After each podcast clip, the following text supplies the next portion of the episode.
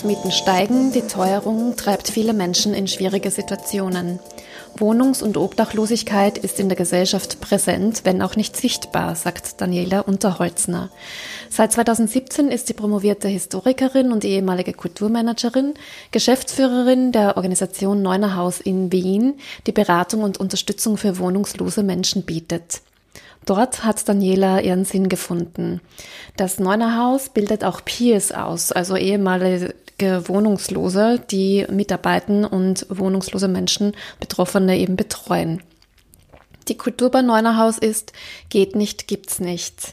Im Interview erzählt Daniela Unterholzner, wie sie ihre Kindheit in Armut geprägt hat, wie sie ihren Sinn im Job gefunden hat, warum Scham und Würde des Menschen ein großes Thema im Neunerhaus ist und wie sie die Organisation mit neuen Arbeitsformen und der Partizipation der Mitarbeitenden vorantreibt. Ja, ich freue mich sehr, dass du da bist. Herzlich willkommen, Daniela Unterholzner. Ja, danke für die Einladung. Jetzt ist es ja so, dass du äh, aus dem Kulturbereich, Kultur- und Innovationsmanagement gekommen bist, äh, hin äh, zur Geschäftsführung eines sozialen Unternehmens und da hast du auch die Projektentwicklung aufgebaut. Wie ist es denn überhaupt dazu gekommen, dass du bei Neuner Haus gelandet bist? Meine frühere Chefin Karin Wolf ähm, vom Institut für Kulturkonzepte in Wien hat immer einen, hat einen Satz geprägt, der in meinem Leben, der gut zu meinem Leben passt, würde ich sagen. Der nennt sich ähm, Umwege erhöhen die Ortskenntnis. Und der passt ganz gut zu dem, dass ich in meinem bisherigen Lebensweg, sage ich mal, beruflichen Lebensweg, viele unterschiedliche Dinge ausprobiert habe. Ich glaube, das, was mich grundsätzlich antreibt, sind einerseits Wertehaltungen, auf der anderen Seite eine sehr große Neugierde und dementsprechend auch Neugierde auf Neues oder auf Neues ausprobieren, Neugierde, Dinge zu lernen. Ähm, und, und, und so, glaube ich, kann man das gut erklären, warum ich auf die Idee gekommen bin, Bereiche zu wechseln. Mhm. Das Neuner Haus war ja natürlich sicher auch ein Begriff davor schon. Äh, und die Arbeit mit Obdach und wohnungslosen Menschen ist ja das, das Herzstück, das, das Sinn quasi, den das äh, Neuner Haus antreibt. Ähm, wie war denn davor deine Haltung gegenüber Obdach und Wohnungslosigkeit? Ist es so etwas gewesen, wie es bei den meisten von uns geht? Man sieht die Menschen eben äh, auf der Straße und geht dann dran vorbei. Manchmal spendet man was und das ist es dann. Oder hattest du da schon davor in irgendeiner Form einen Bezug zu dem Thema? Ich persönlich komme aus einer sehr armutsbetroffener Familie. Da spreche ich auch gerne offen drüber, ähm, weil ich glaube, dass es dann, desto mehr man drüber spricht, desto mehr merkt man, ähm, dass das auch bei anderen Menschen ein Thema war oder ist. Und auch wenn sie nicht aus armutsbetroffenen Familien kommt, dass es vielleicht aus einem familiären Kontext ähm, Themen gibt, die auch sehr, sage ich mal, eine gewisse Schwere haben mhm. und auch sehr prägend sind in der Schwere für ein Leben und auch den Lebensweg und dass die Denke und die Haltungen stark beeinflussen und wie man Dinge angeht. Dementsprechend, sage ich mal, war Wohnungs- und Obdachlosigkeit ähm, in meiner Familie jetzt per se kein Thema der Kindheit, aber eine sehr, sehr starke Armutsbetroffenheit. Mhm. Und auch, und das war zentral, das Bemühen, dass das nicht gesehen wird. Mhm. Das, dass es nach außen getragen wird, dass es ja. Das, also auch, auch, wahrscheinlich das Thema Scham kommt da auch vor. Genau, das Thema Scham, das Thema Sichtbarkeit, ähm, das Thema Zurückhalten von schwierigen Situationen, das auch etwas ist, sage ich, was ähm, in vielen ähm, Familien auch ein Thema ist, vielleicht nicht bei Armutsbetroffenheit, aber dann auch womöglich ähm, sich für irgendwas anderes zu schämen oder irgendwas anderes nicht sichtbar machen zu wollen. Mhm. Für mich war es dann ein Punkt, wo ich, ähm, sage ich mal, glaube ich, meine Tochter Jahre alt war, ähm, wo ich gesehen habe, wo ich jetzt dann gerade gestanden bin und was da alles in meinem Leben möglich war und ich gesehen habe oder reflektiert habe für mich, dass das möglich wurde und war, weil an meinem Lebensweg zwei zentrale Themen gut aufgegangen sind. Das andere, das eine ist, es gibt oder es gab ein System, das ermöglicht hat, dass ich mich weiterentwickle. Ähm, von den, ähm, also ich bin Südtirolerin, von einem gemeinsamen Schulsystem, ähm, über Lehrer, die mich gefördert und gefordert haben, über eine Möglichkeit äh, zu studieren. Und auf der anderen Seite eben ein, sage ich, auf individueller Ebene vor allem eine sehr starke Mutterfigur, die immer zu mir gesagt hat, ähm, du kannst alles machen und werden, was du willst. Dementsprechend habe ich einen unglaublichen Glauben an mich im Sinne dessen, dass ich, ähm, wenn ich was halt noch nicht kenne, dann muss ich mich dahinter klemmen, dann muss ich das lernen. Aber grundsätzlich ist das mal alles nicht unmöglich, ähm, sondern es ist mehr möglich, als man sich anfangs denkt. Wenn man Darf Mut hat, kurz Selbstvertrauen. Entschuldige, darf ich da kurz einhaken, weil du sagst gerade was ganz Wichtiges. Deine Mama, Mutter hat ja eben offenbar sehr an dich geglaubt und dir auch das vermittelt, dass du da rauskommen kannst. Und ähm, ich glaube, das ist ja oft dieses Thema, dass im Armut äh, vererbt wird und dass auch diese ähm, Ohnmacht und dieses, diese ausweglose Situation, die Perspektivenlosigkeit wenn, wenn die in dem mentalen Denken quasi drin ist, ja, wenn man sich damit arrangiert hat und beschränkt man sich ja weiterhin selbst und bleibt einfach drin. Und es zeigt sich ja auch durch, dadurch, dass äh, die nächsten Generationen zwar dann schon ein, ein Stück weiterkommen, aber oft auch nicht und oft auch drin bleiben in dem Milieu und in dem System und mit, den, mit all den Schwierigkeiten, die damit verbunden sind. Also das, was in meiner Familie nie Themen waren, waren irgendwelche Art von Abhängigkeiten, irgendwelche Arten von äh, Gewalt ähm, oder irgendwelche Arten von psychischen Erkrankungen. Und das ist etwas ganz, ganz Zentrales. Desto länger ich in diesem Bereich hier ähm, arbeite, der, der, der Wohnungs- und Obdachlosenhilfe, desto mehr merke ich, dass das ganz zentrale Themen sind, ähm, die dazu führen, dass es ähm, wirklich zu einer Obdach- und Wohnungslosigkeit kommt.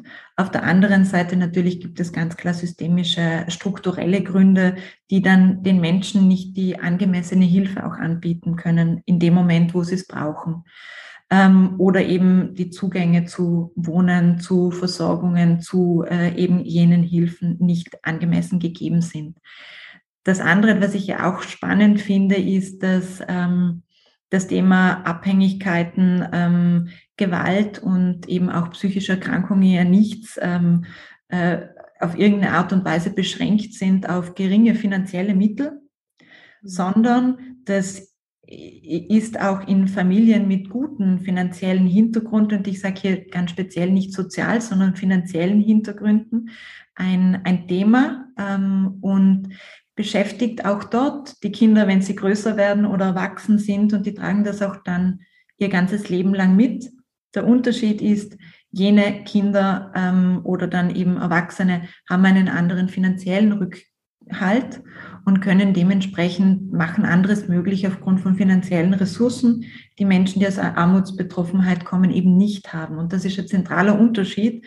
Aber die Themen, sind oft gar nicht mal so anders gelagert, indem dass es, sag ich mal, Gewalt, ähm, äh, Abhängigkeiten und auch psychische Erkrankungen ähm, auch in Familien gibt, wo die finanziellen Ressourcen da sind.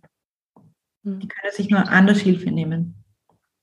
Siehst du da auch, also gerade was äh, psychische Probleme betrifft, aber auch wenn es in Richtung Sucht geht, also so das das Klassische, was man oft so hört, jetzt äh, von äh, oft Männern, die irgendwann in der Obdachlosigkeit landen, ist ja, ähm, ja Überforderung im Job, man verliert den Job, man wird äh, alkoholkrank, fängt zu trinken an, verliert die Frau. Und dann gibt es diese Abwärtsspirale, ja, man verliert dann irgendwann die Wohnung, weil man es sich nicht mehr leisten kann oder im Alkohol versumpft.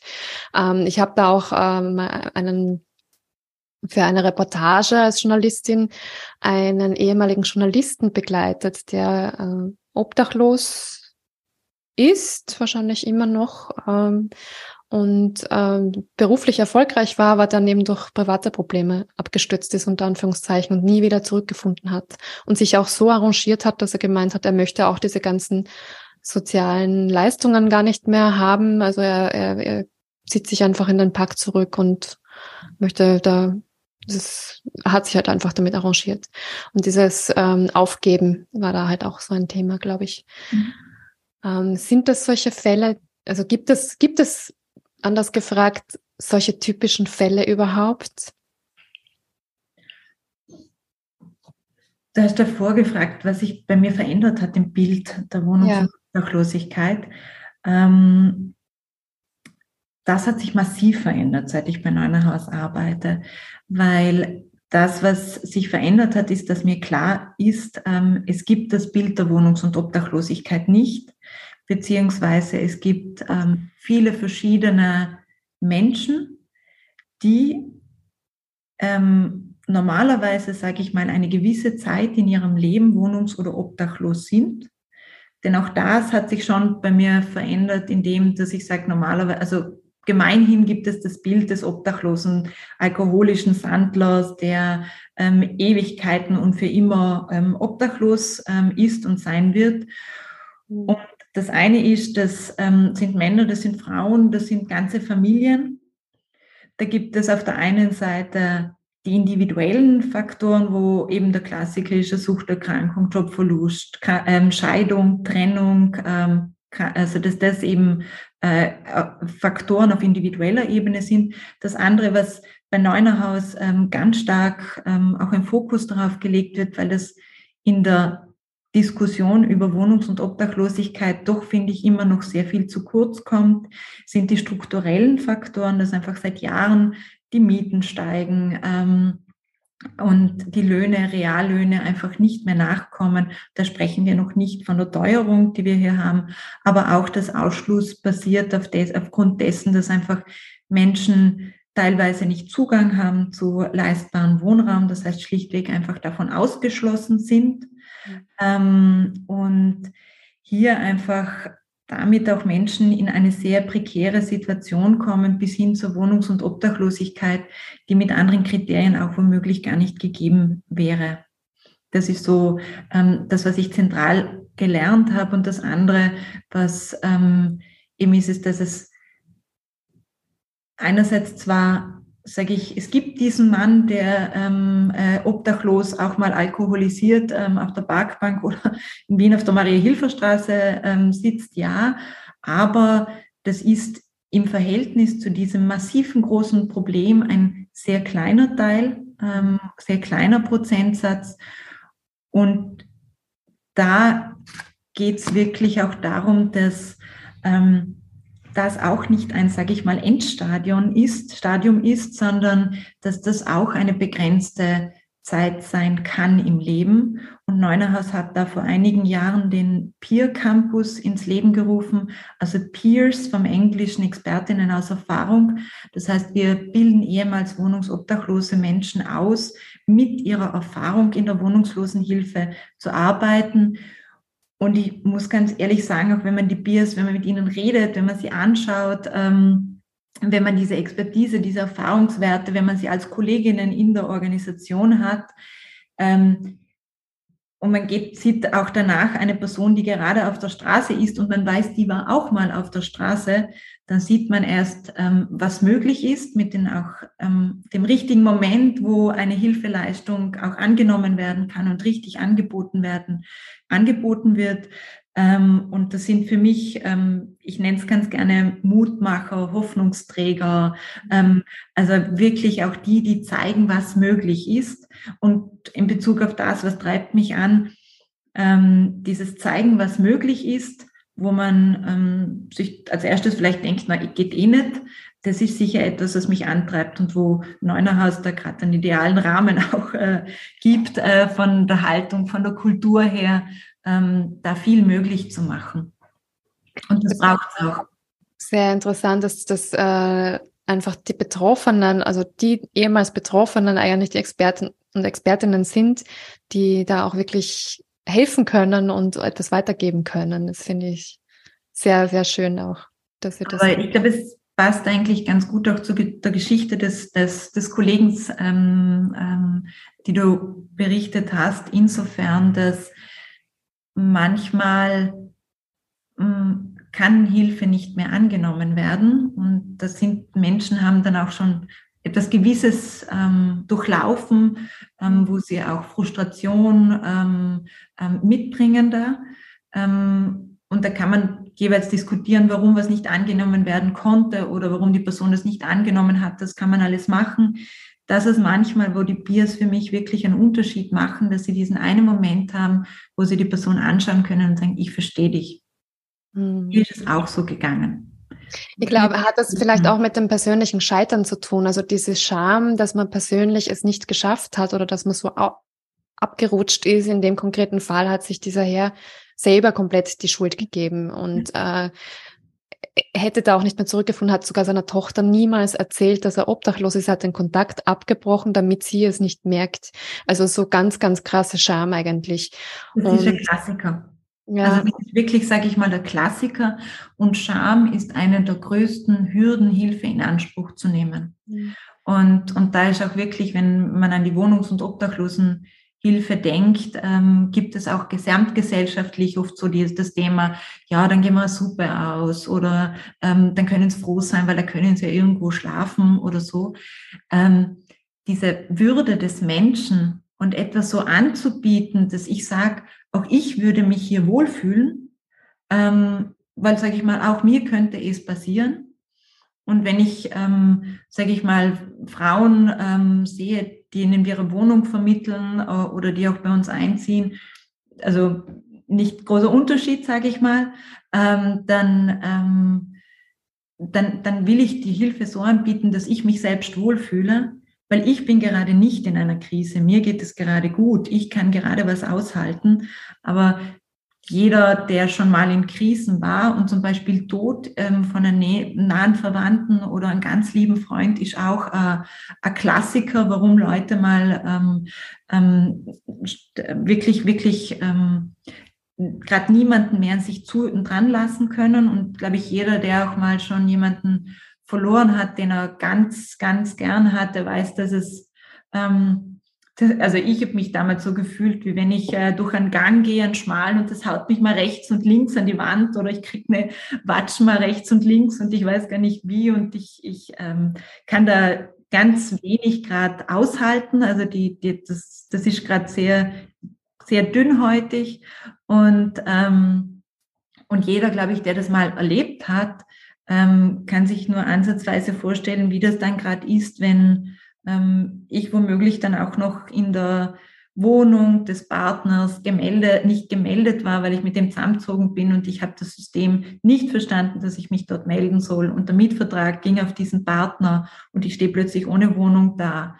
Ähm, und, und das sind so Geschichten, ähm, die zu Wohnungs- und Obdachlosigkeit führen, weil die Menschen schaffen es dann oft auch in dem Moment nimmer zur richtigen Stelle hinzugehen, dort gut aufzutreten, die richtigen Zettel auf, auszufüllen, ähm, auch die, die Angst, den Freunden auf die Nerven zu gehen, weil man eh schon nur mehr weint. Also das sind einfach wirklich Dinge, wo man, die, die sind zutiefst menschlich. So und die Frage ist, ähm, wo kann ein Hilfssystem hier einen Rahmen bieten, dass ähm, man, auch wenn man so dünnhäutig ist gerade oder wirklich einfach in einer Krise ist gerade, ähm, mit Wertschätzung zu sagen einfach, okay, und jetzt komm mal an, reden wir drüber, ähm, lass das mal da und dann schauen wir gemeinsam, wie es weitergeht. Ja. Also das, was du angesprochen hast, diese Würde, ja, die ja jeden die ja jeder Mensch hat und theoretisch wissen wir das auch, aber praktisch steigen wir dann über Menschen drüber, die auf der Straße äh, sind oder, oder wollen damit nichts zu tun haben und, und ignorieren die Menschen vielleicht auch in, in manchen Situationen. Ähm, und, und das ist ja auch die eigene Angst vielleicht, ja, dieser Spiegel, dass es, äh, dass man will damit nichts zu tun haben. Und gleichzeitig aber auch diese, ja, wie soll ich sagen, das, die Menschen sind auch nicht als Menschen irgendwo sichtbar, sondern werden ja komplett reduziert auf dieses, dieses Klischeebild, oder? Also dieses mit dem stimmt was nicht, der hat versagt, der, der ist alkoholabhängig, der, ähm, der will, der bettelt. Also beim Betteln ist es ja auch so ein Thema, da, da wird ja der Mensch dahinter ja gar nicht wahrgenommen. Ähm, und wie du gesagt hast, das kann im Grunde jedem passieren. Ja, ich finde alles, ähm, also ich glaube, das, was total wichtig ist, ist klar zu haben, dass die Wohnungslosigkeit, also dass die Obdachlosigkeit, die Straßenobdachlosigkeit nur die Spitze des Eisbergs ist. Mhm. Und das eigentlich die, die äh, nur damit ich es auch jetzt richtig frame, weil das, das war jetzt zu mhm. reduziert vielleicht drauf, äh, dass die äh, Wohnungslosigkeit gar nicht sichtbar ist, ja, ja. dass das unter Anführungszeichen ganz normale Menschen sind, denen man nicht ansieht, dass sie jetzt gerade keine Wohnung haben. Genau, Wohnungslosigkeit und fast alle, die in Angeboten der Wohnungslosenhilfe leben, aber eben auch, sage ich, von Couch zu Couch ziehen, mal wieder heimziehen, klassisch Frauen von Abhängigkeit, Gewaltbeziehung ähm, auf die Straße wieder ähm, wieder in irgendeiner Abhängigkeitsbeziehung, ähm, ähm, dann wieder mal nach Hause. Ähm, auch so klassisch oft auch Männer ähm, nach der Trennung, die dann ähm, den, der Frau und den Kindern die Wohnung lassen und dann sind sie eine Weile in eine Pension und irgendwann ähm, sind sie dann auf der Straße, weil ihnen da das Geld ausgeht. Also da gibt es viele, viele Geschichten. Ähm, und das sind alles Menschen, denen man es nicht ankennt. Auch wenn man in Notquartiere geht, ist es jetzt nicht so, dass man allen Menschen ähm, da ankennt, dass die, dass die äh, wirklich, wirklich keinen Platz haben und sonst eigentlich ähm, in der Früh mit wieder raus müssen. Ähm, Straßenobdachlosigkeit ist wirklich die Spitze des Eisbergs ähm, im Sinne, dass es da sichtbar wird. Das heißt, das Großteil des Problems ähm, ist nicht oder der Herausforderung ist nicht sichtbar. Ähm, ich glaube, dass es, dass da auch das Thema oft ist, ähm, und ich weiß noch nicht, wie man das gestalten kann, aber da wird auch viel mit Straßensozialarbeit, auch in Wien dazu gearbeitet, wie, wie auch, wie man ja genau diesen Diskurs das im öffentlichen Raum zu gestalten, im Sinne von, ja, das gehört wohl zur Stadt dazu auch. Und die Frage ist, wie, wie leben wir Stadt, wie machen wir Stadt da für alle auch ähm, möglich? Wie, wie, wie kann es da, also wie kann es möglich sein, dass Menschen, die dann ähm, obdachlos sind, ähm, auch nicht aggressiv werden, weil es ähm, eben auch dazu gehört, ähm, ähm, im Sinne dessen, dass sie auch dann schaffen, vielleicht Hilfe anzunehmen, also dass sie sich nicht schämen dafür, sondern im Sinne von, ja, das kann passieren, es ist scheiße gelaufen, aber jetzt schauen wir weiter. Ähm, und auch ich glaube, auf der einen Seite gibt es sehr wohl Stigmatisierung, auf der anderen Seite gibt es oft auch, dass man geht vorbei und man weiß gar nicht, will die Person jetzt angesprochen werden oder nicht. Da, ähm, wer ist das jetzt überhaupt oder nicht? Da, also ich gehe da jetzt auch nicht ähm, da vorbei und spreche mit jedem. Ähm, ich kenne manche und, und, und, und, und quatsch dann einmal. Ähm, aber ich, ich, ich, ich merkte bei mir selbst auch einmal ein Unvermögen im Sinne von, keine Ahnung, wie es der Person gerade gerät. Also muss man ja nicht mit jedem, der auf der Straße ähm, ist, da jetzt einfach ins Gespräch kommen. Mhm. Aber diese Gestaltung und dieser Diskurs darüber und, und, und einfach das, dass ähm, eben keine Stigmatisierung passiert, sondern eben das die Person ist da gerade in einer ganz schwierigen Situation und die Frage ist, wie stigmatisiert man sie nicht, damit die Person sich nicht ausgegrenzt fühlt und in idealweise Hilfe annehmen kann, ist sicher eine der, der großen Herausforderungen und je mehr Wien wachsen wird, ähm, könnte das auch nochmal ein größeres Problem werden, weil Straßen- und Obdachlosigkeit, also Straßenobdachlosigkeit, grundsätzlich Wohnungslosigkeit schon in der Tendenz städtische Phänomene sind. Also obwohl Wien wirklich ein sehr gutes System der Wohnungslosenhilfe hat. Aber äh, ja. Ja, und jetzt haben wir ja eben auch diese massive Steigerung der Inflation, die Energiepreise steigen. Es geht jetzt wirklich ans Eingemachte für viele Menschen und an die Existenz. Siehst du da auch in den letzten Wochen, Monaten eine Zunahme? Habt ihr da mehr Zulauf an Menschen, die Beratung, Betreuung suchen? Mhm. Wir merken das im Neunerhaus Café. Das ist ähm, ein Café, das jeden Tag zwischen 10 und 14 Uhr offen hat auf Spendenbasis. Wir haben auch gerade die ähm, Bio-Gastro Trophy für das ähm, Projekt gekriegt. Das ist ein Café, das für alle offen ist. Ein sehr schöner Raum äh, in der Margaretenstraße 166. Wer da hingehen. Ein sehr schickes Café. Ich war schon öfters dort. ähm, ein Café, das für alle offen ist und wo wir zeigen wollen, dass Inklusion lebbar ist und, und dass das eine gemeinsames, ähm, gemeinsame Vision sein muss, äh, um das möglich zu machen.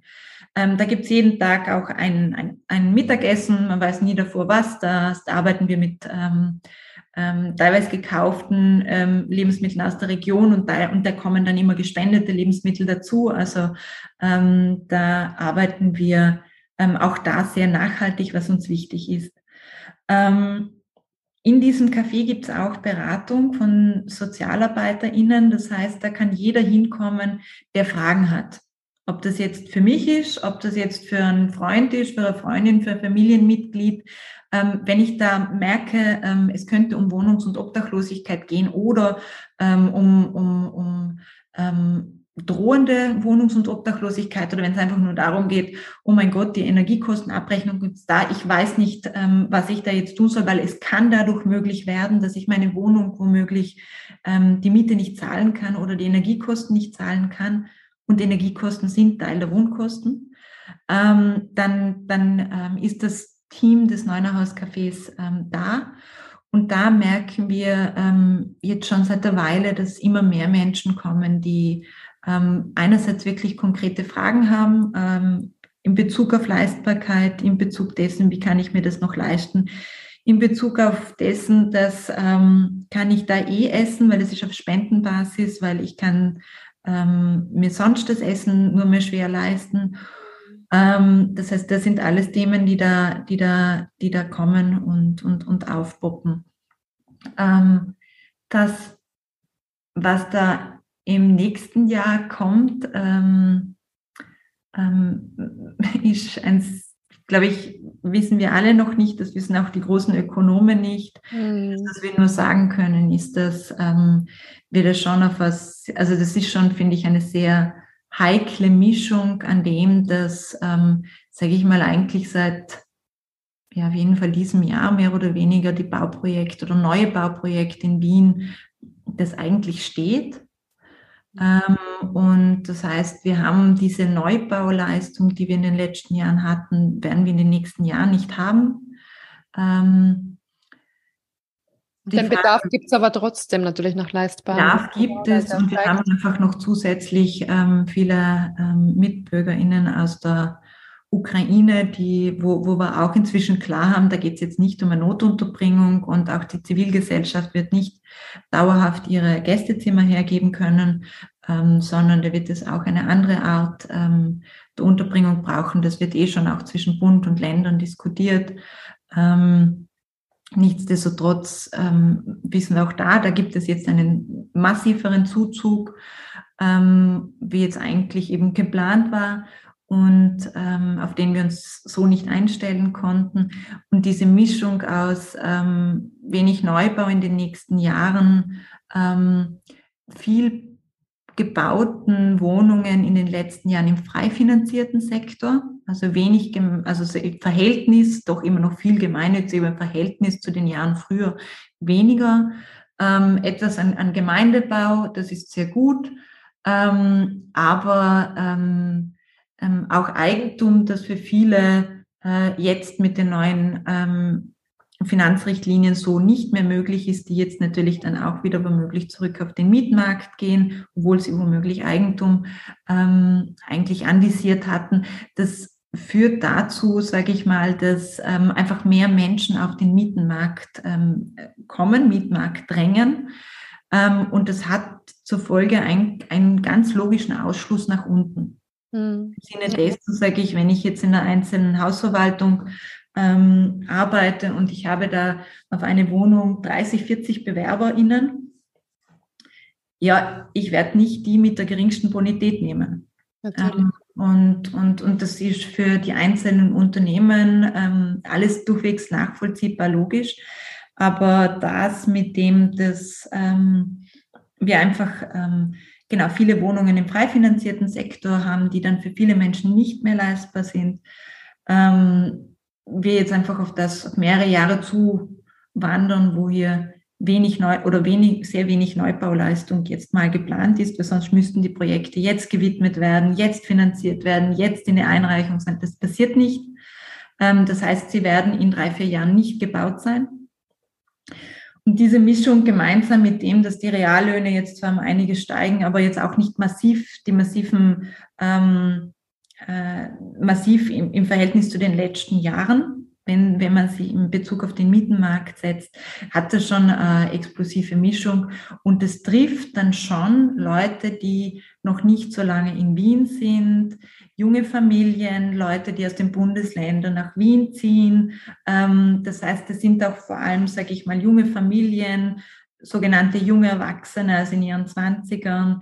Ähm, und da bin ich sehr gespannt, ähm, wie diese junge Generation, die, sage ich mal, das Thema Klima für sich schon sehr klar ähm, als, ähm, entdeckt hat im Sinne dessen, dass sie da ähm, auch sehr ähm, fordernd, zu Recht äh, proaktiv auftreten, wann die betroffen sein werden von dem, dass sie keine Wohnungen finden, die leistbar sind und da haben sich in den letzten Jahren jetzt in Bezug auf Klima doch einiges eingeübt an Möglichkeiten, Widerstand zu zeigen oder auf, auf, auf Probleme aufmerksam zu machen.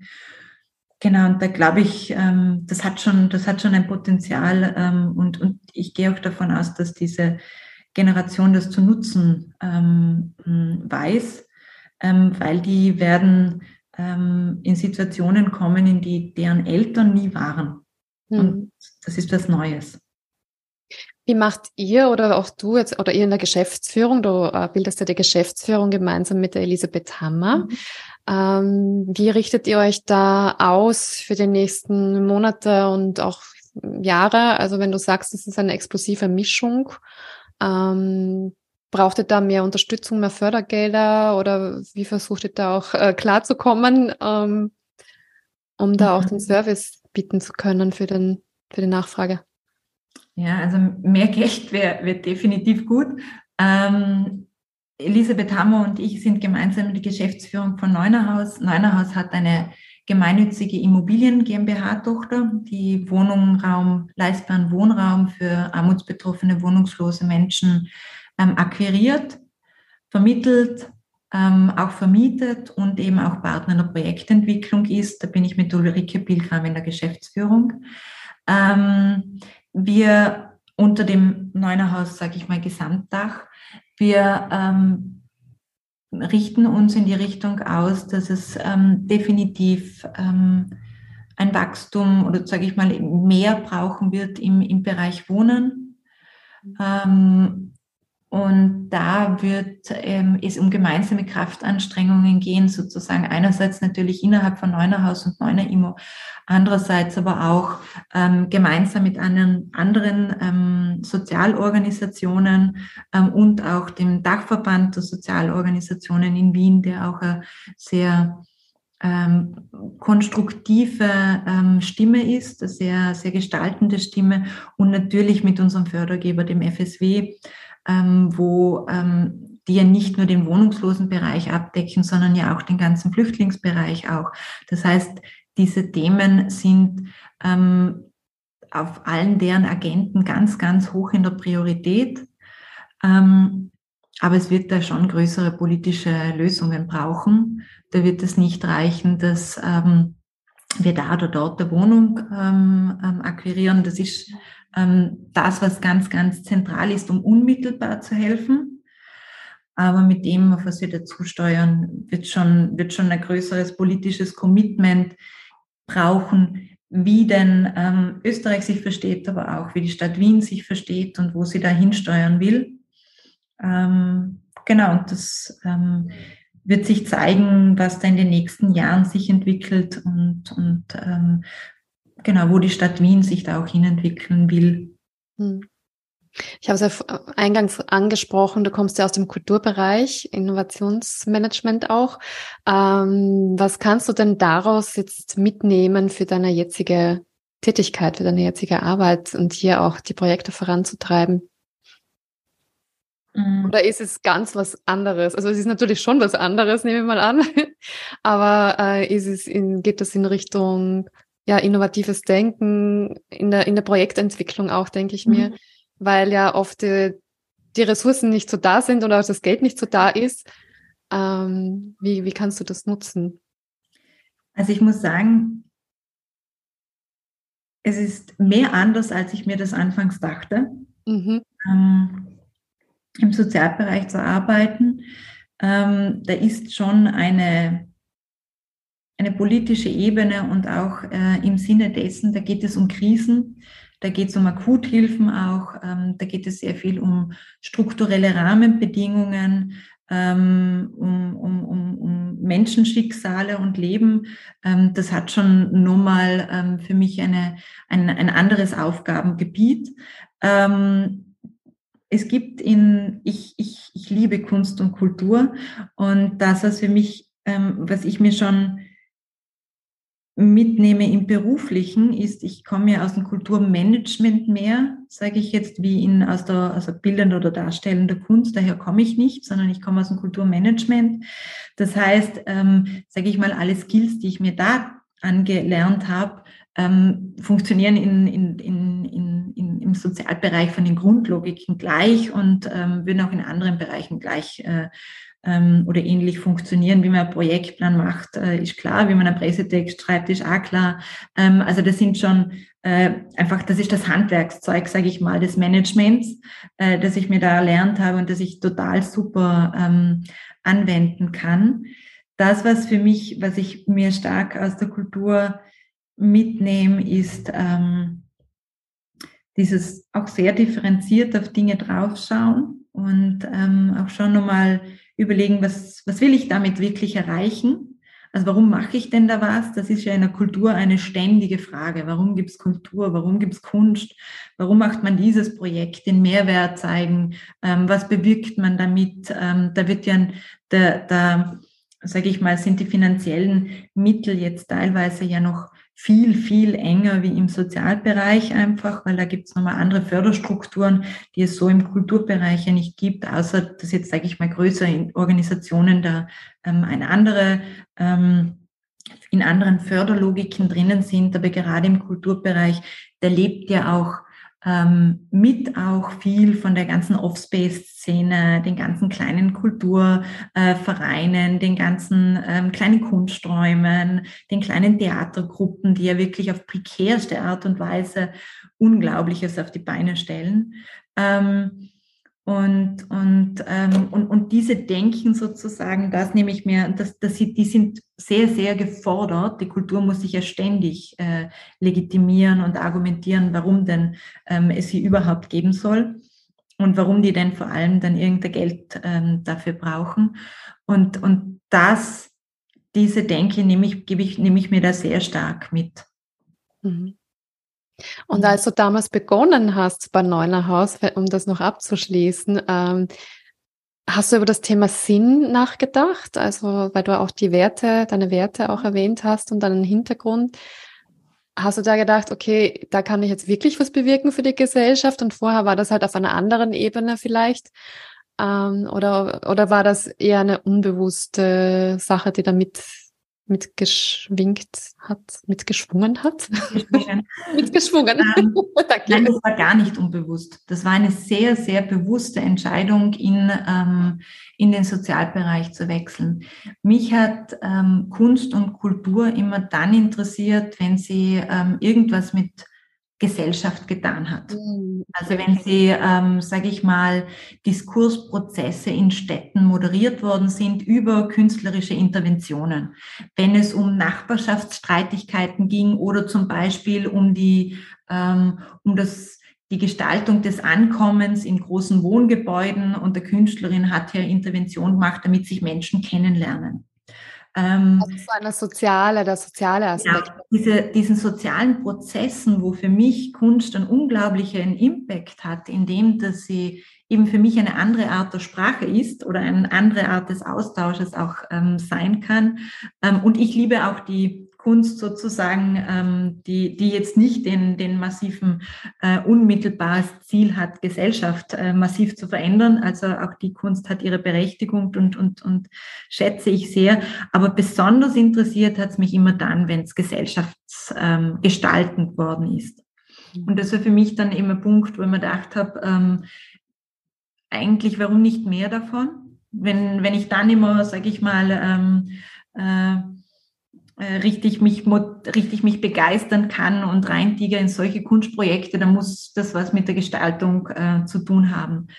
Ähm, das heißt, das war eine sehr bewusste Entscheidung, weil es für mich dann schon das Thema war, ähm, damals noch, da war auch die Kunstvermittlung, sage ich auch im, Out, im, im, im Aufbau. Äh, das ist auch etwas, das mich immer massiv ähm, interessiert hat. Ähm, auch das Outreach von großen Organisationen.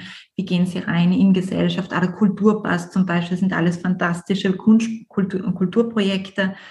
Ähm, und ich habe aber dann gemerkt, ich für mich kann in der Kunst und Kultur jetzt gerade nicht, nichts, nicht mehr das bewegen und bewirken, was warum ich arbeiten gehe. Ich, ich gehe nur arbeiten, wenn ich, äh, natürlich brauche ich Geld, aber ich, ich gehe arbeiten, wenn ich was bewirke.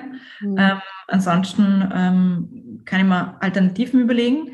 Ähm, und, und ich habe gemerkt, ich kann nicht mehr das bewirken, was, ähm, was ich gerne bewirken möchte. Also habe ich mir überlegt, dann wechsle ich doch die Seiten, ähm, weil vielleicht kann ich hier mehr einbringen.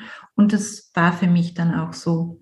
Und es ist ganz schön, eines der ersten Projekte, die ich eingereicht habe, damals, als ich dann in die Geschäftsführung gewechselt bin, jetzt vor fünf Jahren, ähm, ist ein Projekt bei der Wiener Gesundheitsförderung, wo es mehrere Projekte ähm, äh, haben wir da so ein Gemeinschaftsprojekt eingereicht. Und eines davon nennt sich ähm, ähm, Ankommen mit meiner Sprache. Und es geht, ging darum, dass wir ganz vage ähm, definiert haben, dass Kunst und Kultur ähm, ähm, gerade auch in einer Gruppe zu diskutieren, zu erleben, zu erlernen, ähm, auch gesundheitsfördernde Aspekte hat im Sinne von Gesundsein ist mehr als die Abwesenheit von Krankheit, sondern Gesundsein heißt auch Teilhabe in der Gesellschaft, Inklusion, sich in einer Gruppe erleben, zu zeigen, dass man selbst wirksam ist. Das heißt, ich, ich mache was und damit bewirke ich was oder damit wird, wird kommt eine Reaktion, ähm, damit passiert etwas.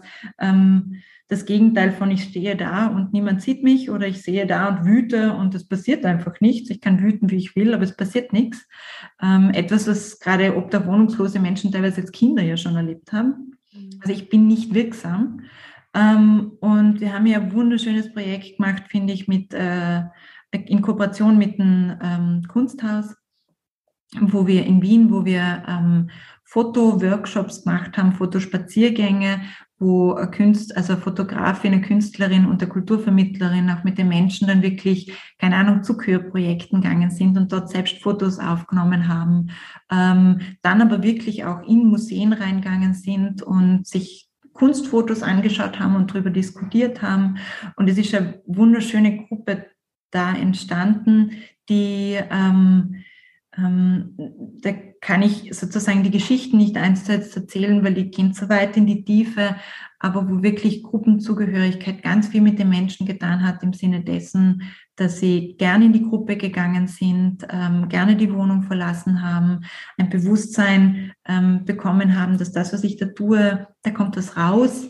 Ähm, wirklich dann auch bei der Präsentation, wir haben das jetzt im Rahmen des Rotlichtfestivals präsentiert, wirklich auch aufgestanden sind und gesagt haben, ja, ich möchte was sagen oder, oder ähm, ich stelle mich vor, ich glaube, da waren 50 Leute oder so, ich stelle mich vor 50 Leuten hin. Mhm. Ähm, das, und, und da, ähm, und, und das finde ich jetzt sozusagen nach fünf Jahren ist dieses Projekt zum Abschluss gekommen. Ähm, für mich ein sehr schönes Projekt. Dementsprechend, was kommt aus der Kunst und Kultur, ist für mich schon dieses, ähm, dieses Bewusstsein, was Inklusion oder was da auch alles zu Teilhabe und Gesellschaft und moderierten Prozessen ähm, dazugehören kann. Und Kunst ist da eines von denen.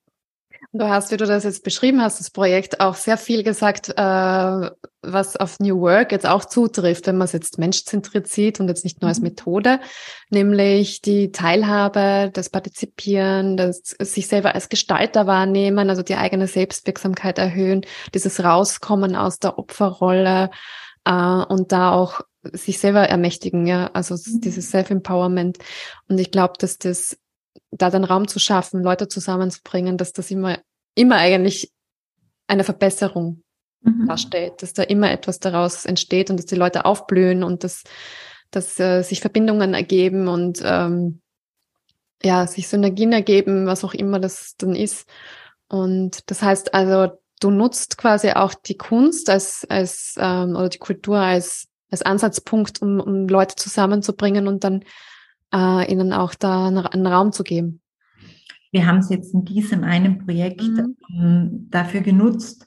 Ähm, grundsätzlich gibt es da viele Arten, die von mhm. sozialarbeiterischen Teams ähm, ähm, sozusagen ähm, genutzt werden. Wir haben auch im Café zum Beispiel auch das Essen, das gemeinsame Essen ist etwas, wir hatten auch schon Hundespaziergänge. Wir haben ja auch eine Tierarztpraxis, ähm, wo, wo, wo es auch darüber ging, okay, also über den Hund können wir alle gemeinsam gut reden. Also dein und mein Leben ist oft nicht so viel anders. Ähm, da haben wir gute gemeinsame Themen, über die wir reden können, auch wenn man sonst ähm, niemand mag die Frage, und was ist in deinem Leben passiert? Aber über den Hund können wir mal reden und dann ähm, kommt man auf andere Themen. Das heißt, diese, die, diese, diese, diesen Umweg da auch zu gehen und zu schauen, mit was kommt die Person gerade und was ist da gerade passend, wo wir sie abholen können. Und die eine kommt halt mit Zahnschmerzen ähm, und dann holt man sie bei den Zahnschmerzen ab. Diese Vielschichtigkeit, das ist etwas, was ich an Neunerhaus ähm, sehr mag, dass wir da die Offenheit haben, ähm, dem eben auch nachzugehen.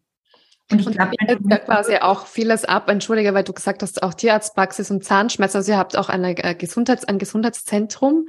Ähm, das heißt, es ist nicht nur unter Anführungszeichen ähm, Wohnungen, die ihr zur Verfügung stellt, sondern oder Sozialarbeit, sondern es geht auch wirklich um, um alle Aspekte des Lebens, kann man sagen.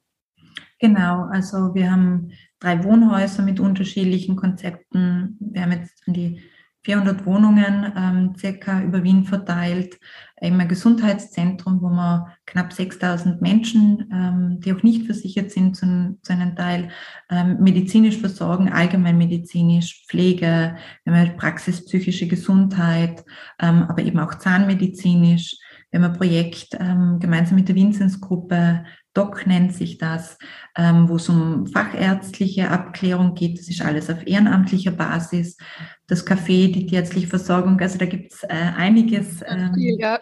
ähm, was wir da anbieten. Das, was alles vereint, ist, sage ich mal, eben das genaue Hinschauen, was da Leute gerade brauchen und was wir hier gut anbieten können, wo wir eben eine Wirksamkeit entfalten können.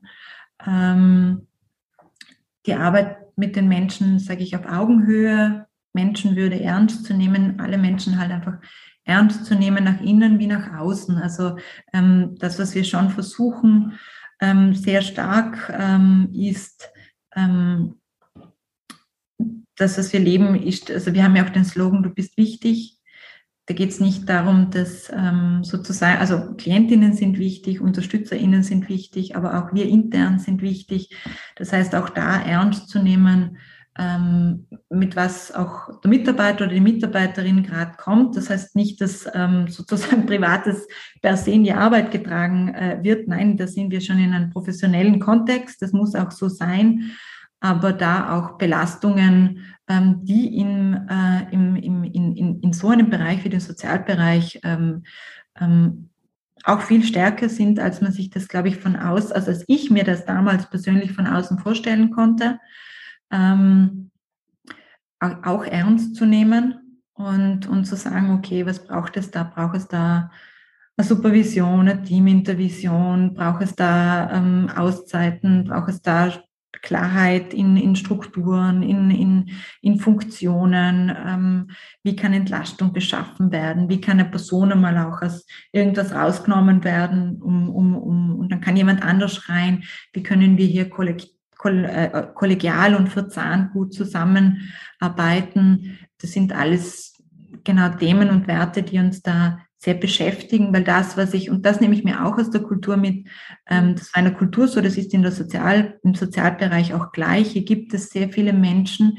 die einen hohen Anspruch an sich haben und die eben ähm, mit dem auch reingehen, dass sie wirksam sein wollen, dass sie auch was verändern wollen, dass sie da auch helfen wollen, ähm, dass sie ähm, eine sehr starke intrinsische Motivation eben mitbringen.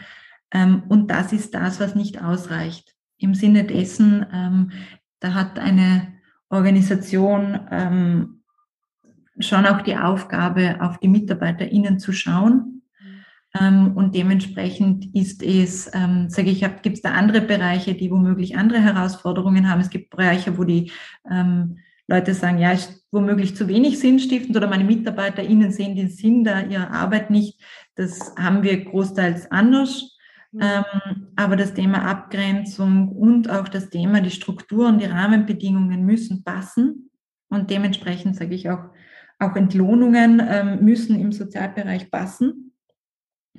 Ähm, das, das, das sind ähm, Themen, wo alle gemeinsam dafür kämpfen müssen, ähm, weil wir sehen, was, ähm, was passiert, wenn wir einfach jahrelang gewisse Bereiche in eine Überlastung ähm, reinschicken. Ähm, und, und das kann, also einerseits das eine ist das Geld und das ähm, ist zentral wichtig.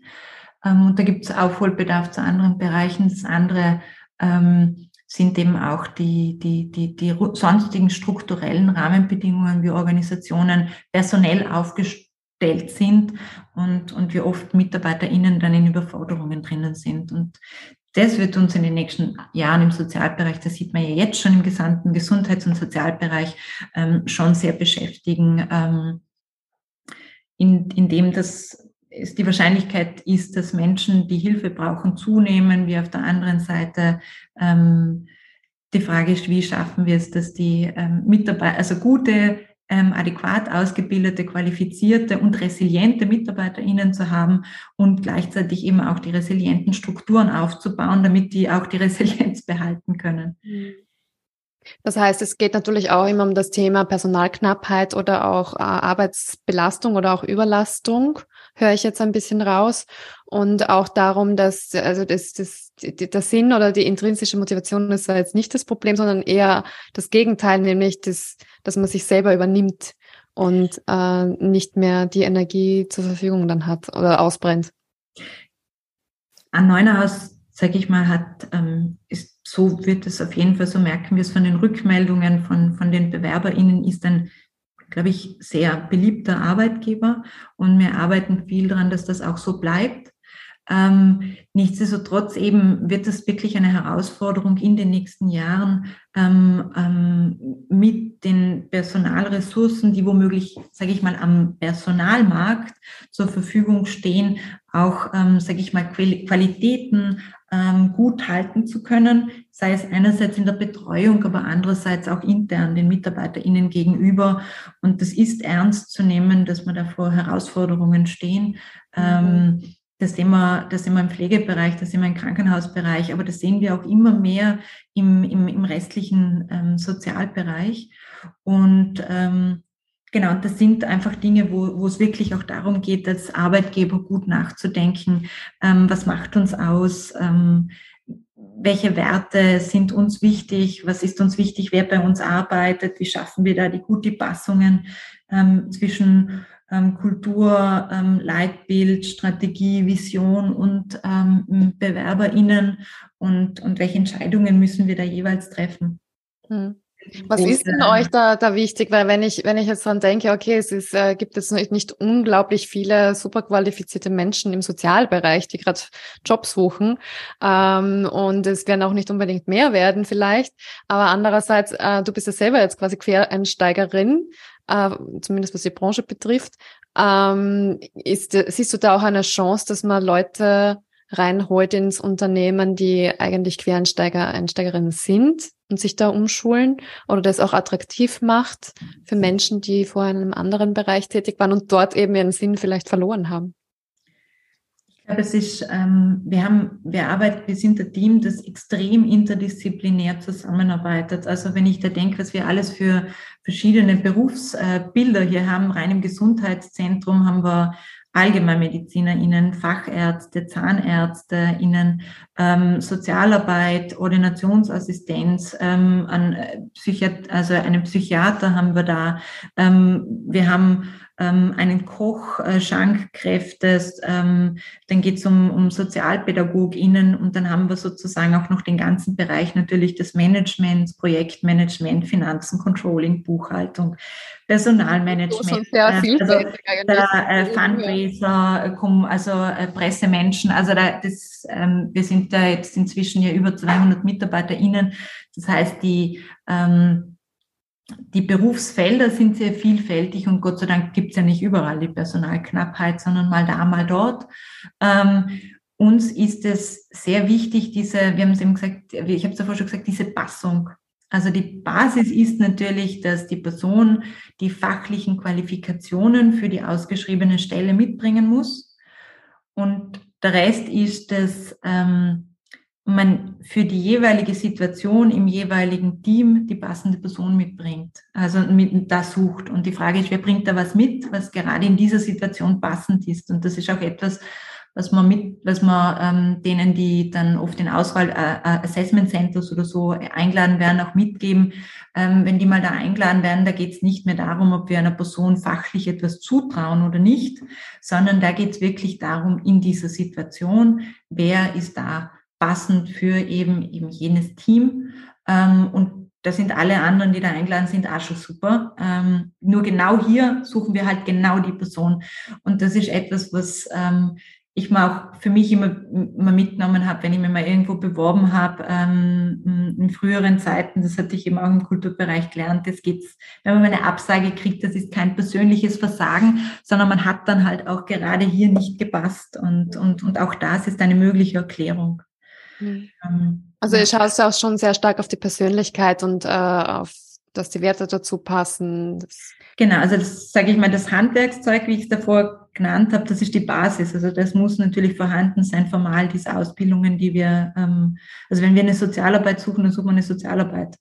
Also dann ähm, suchen wir genau dieses Berufsbild. So, ähm, welche Expertisen die Person dann ähm, genau mitbringt aus ihrem früheren ähm, Berufsleben, was da auch gerade in den Teams bereits als Expertisen vorhanden ist, ähm, wer da gut dazu passt, was vielleicht noch nicht abgedeckt ist an Kompetenzen und eben natürlich vor allem diese Wertehaltungen, ähm, die Passung zum Leitbild, sage ich, sind ähm, für uns zentral, die sind für uns zentral wichtig. Und dann sage ich mal, schauen wir schon auch immer drauf, dass wir eine gewisse Heterogenität reinkriegen. Ähm, wir haben schon einen gewissen, sage ich mal, es gibt schon gewisse Persönlichkeitstypen, die eher zu Neunerhaus gehen.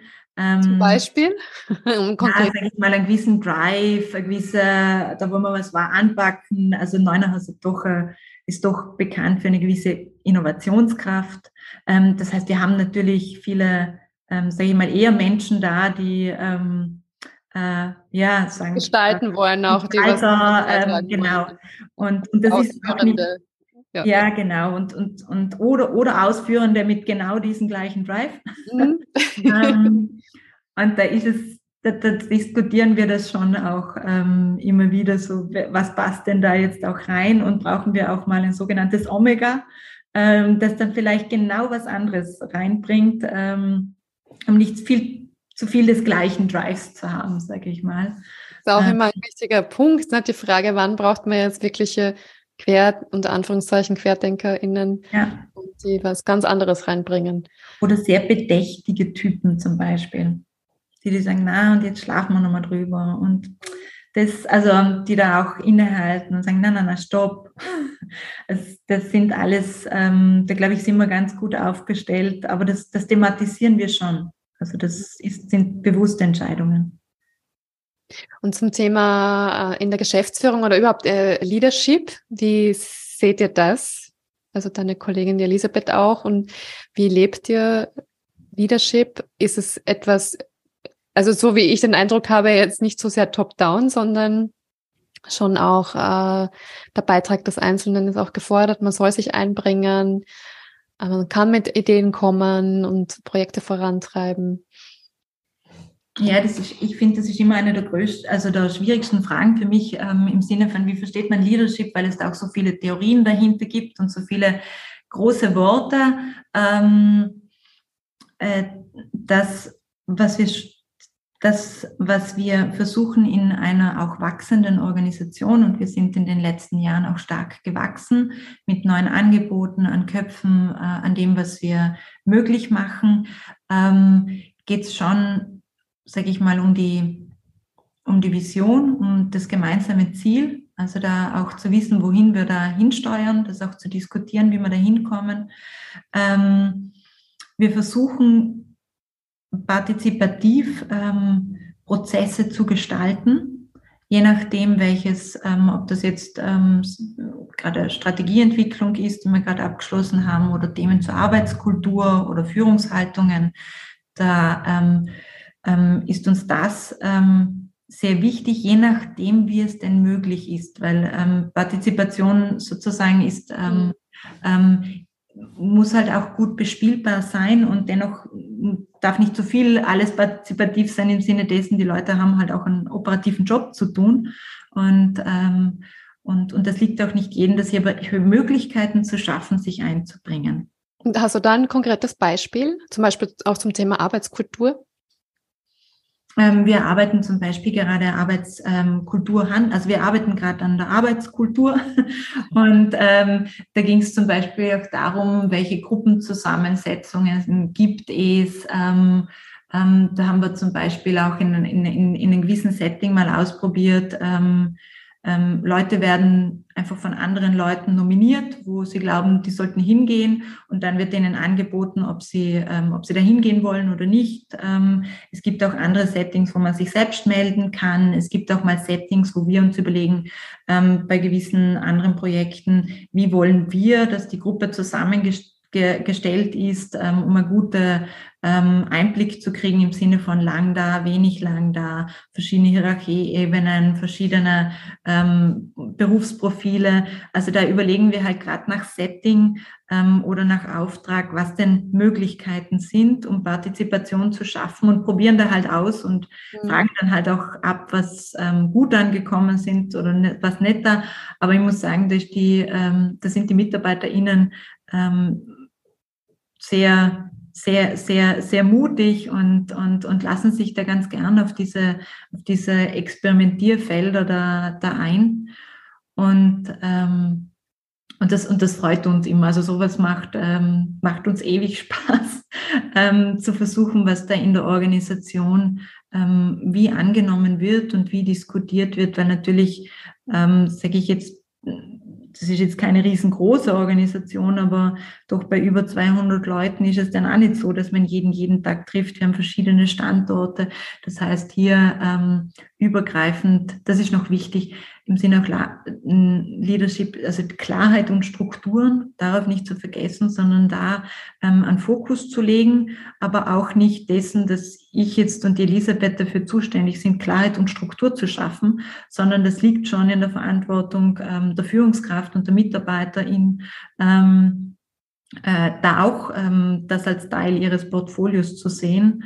Ähm, und gleichzeitig halt ähm, es auszuhalten, dass halt nicht alles klar ist und halt nicht alles strukturiert ist und auch auszuhalten, dass es in Teams halt ganz unterschiedliche Bedürfnisse gibt an Klarheit und Struktur. Das ähm, ist das Thema. Und das, was du hast gesagt hast, ihr experimentiert da viel, äh, auch in Richtung Gruppen. Äh, ich kann mir vorstellen, das ist ja auch ganz unterschiedlich dann, äh, was die Kulturen betrifft oder äh, wie man das auch lebt. Es wird jetzt ja nicht, nicht, wahrscheinlich auch nicht nach dieser Experimentierphase gesagt werden, okay, wir machen jetzt das Schema F und das machen mhm. wir in mhm. all unseren Standorten, jetzt ob es jetzt das Gesundheitszentrum oder das Café oder die, die, die Immobilieneinrichtung ähm, ist. Das wird ja alles auch sehr unterschiedlich von den ähm, Anforderungen her sein, oder?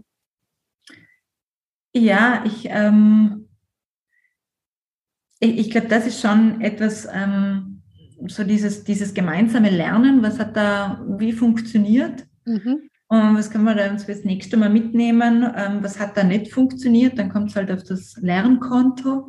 Ähm, ist halt daneben gegangen. Nicht auf das Fehlerkonto, sondern auf das, das Nicht auf das Fehlerkonto, sondern auf Nein, das, auf das Lernkonto. Da gibt es ein Lernkonto, da schieben wir das dann hin.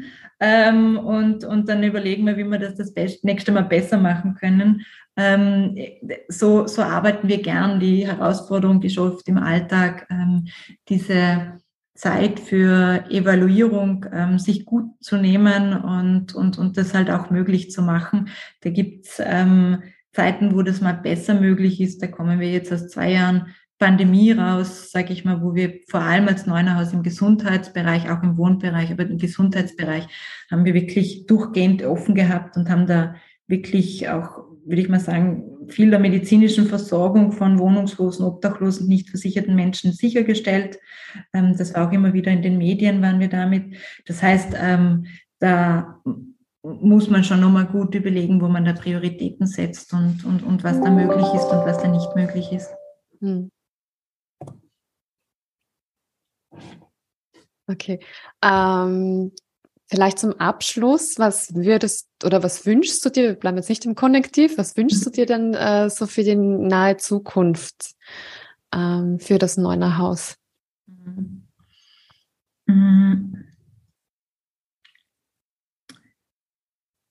Ich wünsche mir für die nahe Zukunft ähm, das, was für uns ähm, zentral ist für die Arbeit, sage ich mal, wo wir schlechter steuern können, ist das, dass wir ähm, die UnterstützerInnen brauchen, sei es einerseits ähm, natürlich von öffentlicher Seite, aber auch von privater Seite, also die Spender und SpenderInnen. Das ist etwas, wo, sage ich mal, wir die Prognosen, glaube ich, sich alle einfach schwer tun. Ähm, wie, wie wird das in, im nächsten Jahr ähm, ähm, also jetzt schon zur Weihnachtszeit, aber dann vor allem im nächsten Jahr eigentlich sich entwickeln.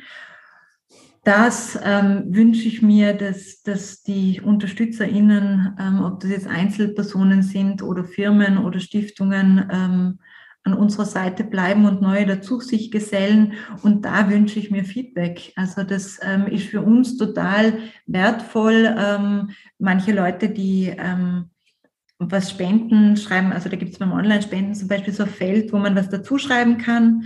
Ähm, da schreiben manche Lob dazu. Ich freue mich auch, wenn ein konstruktives Feedback da drinnen ist und zum Beispiel sagen, ja, die letzte, der letzte Artikel in der Neuner News, die Neuner News ist unsere Zeitschrift, die wir dreimal im Jahr rausbringen, ähm, der hat mir besonders gut gefallen oder das hat mich irritiert.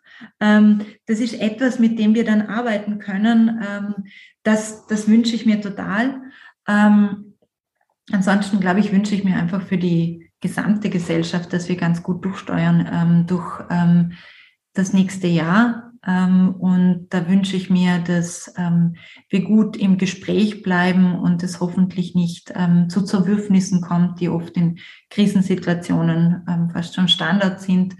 Und, und, und das wünsche ich mir, dass der Neunerhaus auch ein ein, ein, Ankerpunkt ist, wo man zum Beispiel im Café ins Gespräch kommen kann oder im Gespräch bleiben kann. Und ähm, ja, das sind eher, sage ich mal, die großen, die kleinen großen Wünsche ans Christkind. Ja, und man kann sich natürlich auch, äh, man kann jedenfalls vorbeikommen, die Türen stehen ja offen, also wenn man sich äh, mal einen Kaffee gönnen möchte und sich auch äh, näher informieren möchte über eure Projekte. Ich glaube, es gibt da ganz, ganz viel Unterstützenswertes und wie du auch gesagt hast, es, es kann ja auch wirklich jeden von uns treffen. Ja, es ist jetzt mitten in der Gesellschaft, es ist nicht am Rande der Gesellschaft. Ähm, und das, was ihr macht, ist unglaublich wichtig. Ich glaube, wenn es das Neuner Haus nicht gäbe, wird die Lage noch einmal ganz anders ausschauen. Und deswegen auch von mir herzlichen Dank, dass, dass ihr euch da so einsetzt und hm, dass es euch gibt und ihr, so, ihr da so äh, vielfältig äh, Unterstützung auch leistet.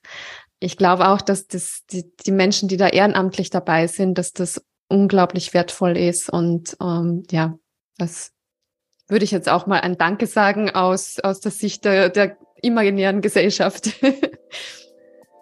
Ja, vielen Dank, dass ich, dass wir heute dieses Gespräch äh, führen konnten. Ja, und ich lade alle ins Neunerhaus Café ein, uns mal kennenzulernen.